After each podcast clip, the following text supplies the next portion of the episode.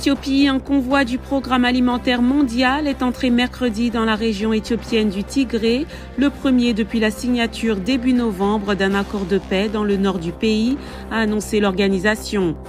En Tunisie, le chef du parti d'opposition Afek Tounes a annoncé mercredi avoir été interdit de voyager sans avoir reçu de notification officielle, ce que son mouvement a dénoncé comme une mesure illégale et une dérive accélérée du régime du président Kais Saïd vers une dictature.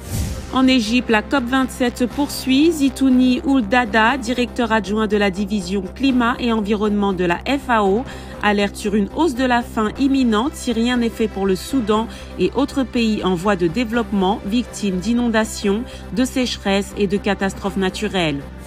Trois candidats vaccins contre la souche d'Ebola qui fait des ravages en Ouganda seront expédiés la semaine prochaine vers ce pays d'Afrique de l'Est pour des essais, a annoncé mercredi l'Organisation mondiale de la santé.